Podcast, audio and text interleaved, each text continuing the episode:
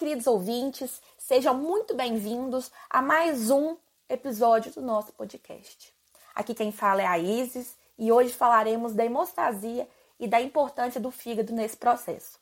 Além disso, vamos comentar sobre a relação de um quadro de insuficiência hepática com a hemostasia. Então, bora lá! E aí, o que é a hemostasia? A hemostasia é um processo fisiológico que tem como objetivo manter o sangue em estado fluido dentro dos vasos sanguíneos, sem que haja hemorragia ou trombose. Ela é entendida como uma série complexa de fenômenos biológicos que ocorrem em imediata resposta à lesão de um vaso sanguíneo com o objetivo de deter a hemorragia. O mecanismo, o mecanismo hemostático inclui três processos: a hemostasia primária, a coagulação, ou também conhecida como hemostasia secundária, e a fibrinólise. Agora que a gente entende o que é e qual o objetivo do processo de hemostasia, vamos entender um pouco como funciona esse mecanismo. No momento em que há uma injúria do endotélio vascular e este para, para de produzir prostaciclina, que é a PGI2, o óxido nítrico e o heparansulfato, e há uma exposição da camada abaixo do endotélio, ou seja, do subendotélio, da túnica íntima do vaso, as substâncias presentes nessa, nessa camada, que é o colágeno, a elastina, o fator de von Willebrand, entre outros, estimulam as plaquetas a reagirem. Então, a primeira plaqueta que perceber essa lesão, por meio de seus receptores, irão agir com o fator de von Willebrand junto com o colágeno, fazendo com que a plaqueta passe por uma metamorfose, que é uma, a sua ativação. Isso muda a sua forma, que antes era discoidal, e agora passa a ser regular e cheia de pseudópodos, além de passar por alterações citoesqueléticas. Essa movimentação, essa modificação expõe mais receptores e recruta mais plaquetas no local, de modo que haja uma agregação delas, formando um tampão plaquetário primário. Esse, mais tarde, será estabilizado por uma rede de fibrina. Então, aqui temos a ativação e a agregação plaquetária. Esse evento é, é conhecido como hemostasia primária. Terminada essa hemostasia primária, vamos para a secundária, que é a coagulação sanguínea que consiste na conversão de uma proteína solúvel do plasma, o fibrinogênio, em um polímero insolúvel, que é a fibrina, por ação de uma enzima denominada trombina.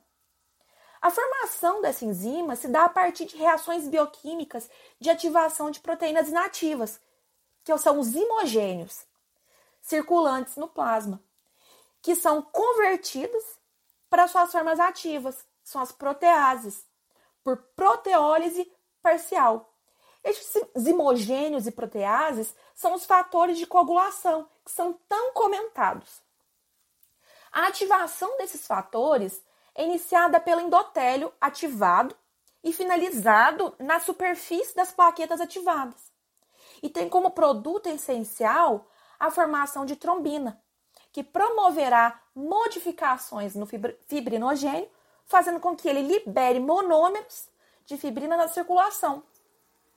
Estes vão unindo suas terminações e formando um polímero solúvel, que é a fibrina S, que, sob a ação do fator 13A, que é o fator 13 ativado pela trombina, juntamente com íons de cálcio, produz o alicerce de fibras que mantém estável esse agregado de plaquetas previamente formado. O evento da coagulação possui duas vias, a intrínseca e a extrínseca. Entretanto, a gente está sem tempo, então não vamos detalhar, tá? Porque nosso tempo é curto. Então, em resumo, existe uma série de reações de proteínas que estão presentes no sangue, que podem ser estimuladas por uma alteração no vaso ou quando há uma lesão maior no vaso, que expõe o fator tecidual e que culminará na, ativa, na ativação do fibrinogênio, que se transforma em fibrina. A fibrina, por sua vez, é uma proteína pegajosa que funciona como o estabilizador das plaquetas, formando uma malha pegajosa, como se fosse uma teia de aranha, que vai manter as plaquetas que fizeram a hemostasia primária no lugar até que reestabeleça a regeneração completa do endotélio vascular. Depois que os polímeros de fibrina foram formados e a, a lesão do endotélio regenerada por esses fatores de crescimento, o endotélio secreta uma substância chamada ativador do plasminogênio tecidual, o TPA. Esse TPA ativa o plasminogênio que degrada, que hidrolisa as moléculas de fibrina. Assim, o coágulo vai sendo retirado e gerando produtos de degradação da fibrina, que podem ser reaproveitados no fígado. Como os D-dímeros, que em alta quantidade estão relacionados à trombose. Tá? E esses D-dímeros também estão, hoje, são muito comentados por conta do Covid. Então vamos, vamos lá. Essa fase final da hemostasia é conhecida como a fibrinólise, tá bom? Tá, mas e aí, Isis? Você não disse que, que a gente ia falar sobre a relação do fígado com esse processo? E mais, queríamos ver a relação da insuficiência hepática com ele? Então, essa parte é a que iremos falar agora. Mas antes vocês precisavam ter uma noção do mecanismo da hemostasia, tá? A gente sabe que o fígado é o principal órgão de síntese dos fatores de coagulação. Todos, exceto o fator de von Willebrand. Além disso, ele é, sintetiza proteínas anticoagulantes naturais, que são as proteínas C e S, e proteínas relacionadas à fibrinólise, então, dessa forma, se a gente tiver alguma varia nesse órgão e a síntese dessas substâncias essenciais para o processo de hemostasia forem prejudicadas, consequentemente, a hemostasia será afetada negativamente. É, vai ter um prejuízo na hemostasia. Portanto, para que a hemostasia trabalhe adequadamente, funcione adequadamente, é necessário que o fígado também esteja em perfeito funcionamento. A gente tem um exemplo de patologia associada a problemas na hemostasia, que é a insuficiência hepática, que tem tudo a ver com o que a gente acabou de, de comentar sobre a importância do fígado na hemostasia.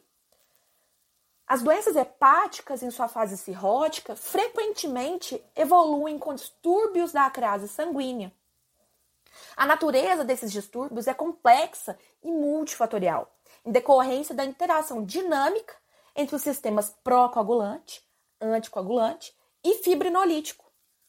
A cirrose hepática resulta em graus variados de déficit de fatores plasmáticos da coagulação, com exceção do fator 8.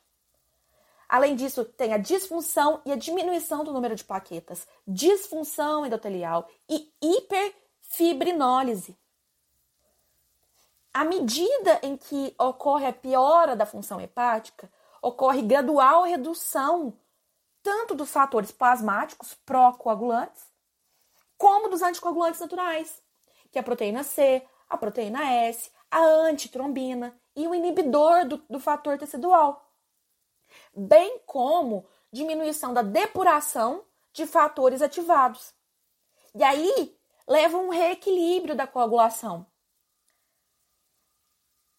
Esse frágil equilíbrio, esse reequilíbrio, seria o suficiente para manter a hemostasia, desde que não houvesse fatores concominantes para rompê-lo. E aí, como a gente está com insuficiência hepática, e essa insuficiência hepática é a natureza dela é, anti, é, é, é multifatorial, é, condições como infecções, insuficiência renal e hiperfibrinólise interferem no equilíbrio entre os fatores pró e anticoagulantes, favorecendo o surgimento de sangramentos. Então aí, a gente fica por aqui, a gente encerrou mais um podcast.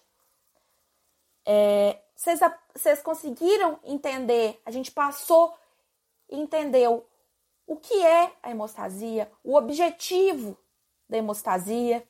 Nós entendemos o mecanismo da hemostasia, mesmo que por cima. Nós entendemos a importância do fígado nesse processo. Nós entendemos, nós vimos o que, que um problema no fígado, uma insuficiência hepática gera. Então, esse foi o objetivo do nosso podcast de hoje. E nós ficamos por aqui. Até mais.